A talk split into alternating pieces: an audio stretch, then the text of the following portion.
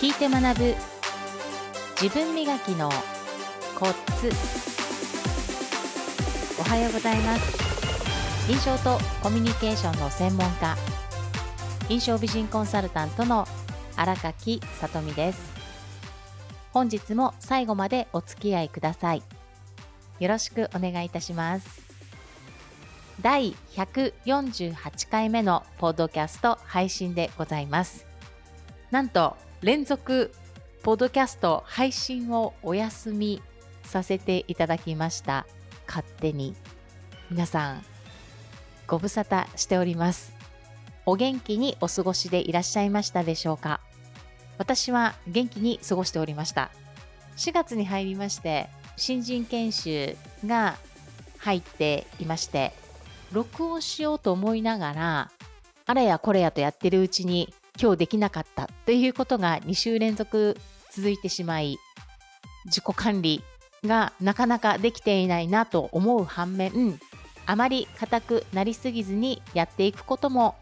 大事かなと思いまして勝手にお休みをさせていただきました。さて今回のポッドキャストのテーマなんですが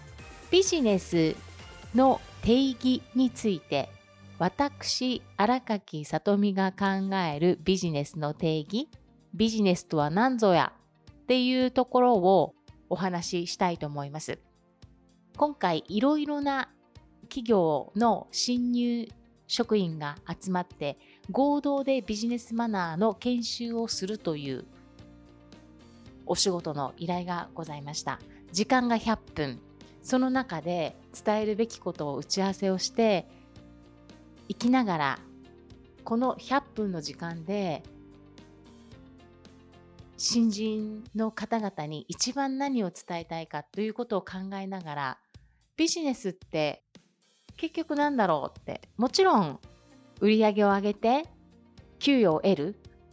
お金を得るということがビジネスではあるんですがもっと他の部分で仕事通して私たちは成長していますしそのような表現ができるものないかなって考えていった時に私にとってビジネスって何だろうという視点からこのような定義が出てきました。ビジネスの美。10年前の私は美しいという美という漢字を書いて美。ジーネスはカタカナで書いていたんですがそれだけの表現よりはなと思って今回ハッとしてビジネスの美はビジョンの美ビジョンを明確にする。この先自分がどう生きたいかどうありたいかっていうことをイメージビジョンを明確にする。女性だと美しくっていうことももちろん入ってきますがビジョンビジネスの美はビジョンを明確にする。しかもワクワクですね。ビジネスの字は自己成長仕事を通して自己成長していくというビジネスの字です。ビジネスのね、ねは値打ちとか、値打ちってバリューという表現もありますが、値打ちのね、価値、存在価値というつながり、私は感じまして、存在価値ビジネスを通して自分の存在価値って何だろうということを気づいていく自分だけでなくお互い仕事している方の存在価値を感じながらビジネスをしていくっていう心の在り方にもつながるかなと私は思っています。ビジネスのす、すですね。最後すです。すは好きな仕事をするプラス与えられた仕事を好きになる新入社員の方は自分がやりたい仕事というよりは会社から与えられたあなたはこの部署でこの担当をしてくださいというような振られ方をするはずなんですね。振られ方っていう表現ちょっとおかしいかもしれませんが配属ですね。配属されます。その配属の部署で与えられた仕事を楽しくするにはどうしたらいいかとかスタートの頃は覚えることで一生懸命だと思います。ゆとりはないかもしれませんが、進めていきながら、覚えていきながら、今やっている仕事を好きになっていくっていう意識はすごく大事ではないかなと思います。実はある企業の会長さん、3年前にお亡くなりになったんですが、その方の笑顔の化粧法という本がありまして、その中でですね、このようなことを書いてました。私たち多くの方が好きな仕事として働いていない方が多いと思うというようなことです。今いろんな方が好きな仕事をするということが大事好きな仕事で稼ぐっていうことが大事っていうことはもう今当たり前に言われてますが本を書かれた著者の方 F 会長私は実際お会いしたことあるんですがとても温厚な方で県外出身の方なんですが沖縄に移住してもう50年の歴史がある会社をね立ち上げたんですよね。はい、その方の言葉でありましたね。みんな好きな仕事をしているわけではない。今やっている仕事をいかに好きになるかっていうことから始めてみるということは大事なのではないだろうかというようなことを書いてあって、それを読んだ時にそうだなと思ったんですね。私は前職14年間企業で勤めておりました。就職決める際にどんな理由で決めたかと申しますと、土日休み、ボーナスがある、その条件で私はこの企業で働きたいなと思い応募してご縁あって入社をして14年間勤めてまいりましたもちろんどんな仕事をするかわからないから与えられた仕事をやっていきながら楽しくするためにはどうしたらいいかなとか自分だけの仕事だけでなく他の周りの方の仕事もヘルプできる自分になれたらいいなっていうことは考えながら仕事はしておりました。確かに好きで選んだわけではなかった。週休2日、ボーナスの条件、そこから私は入り口として入りました。その後は各部署移動しながら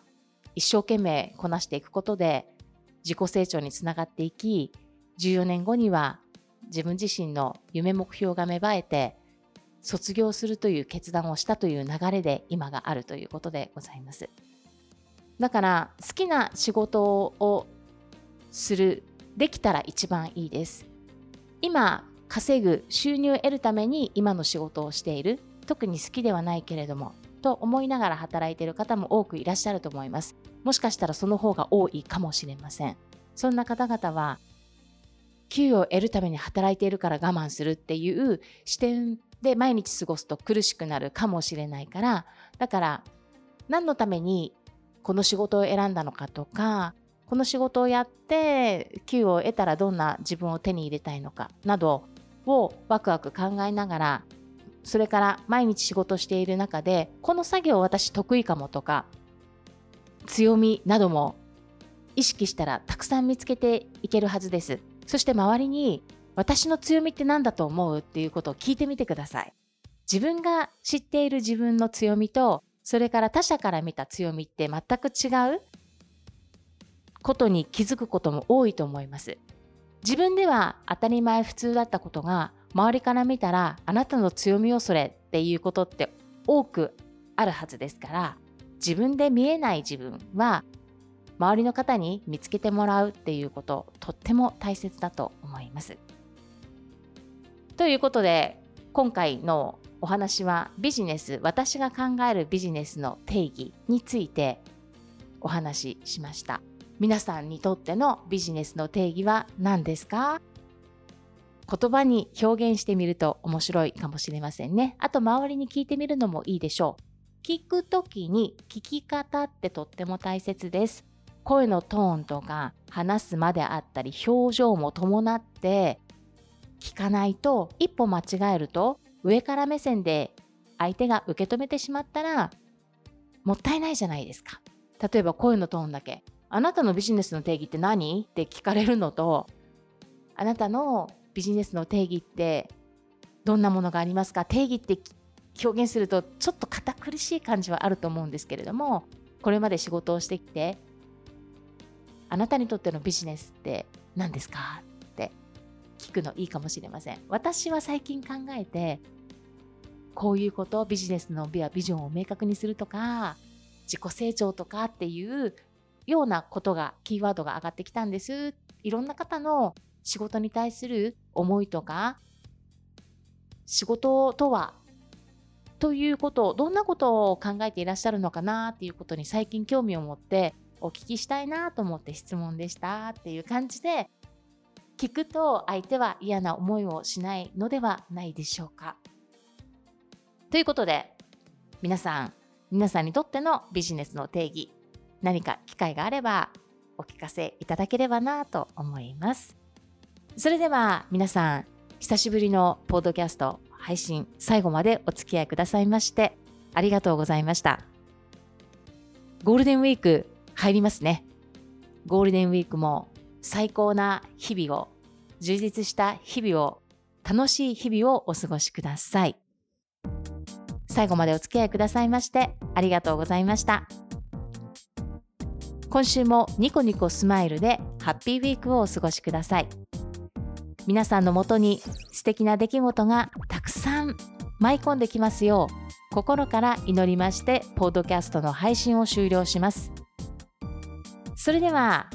5月1日月曜日のポッドキャスト配信でまたお会いしましょう。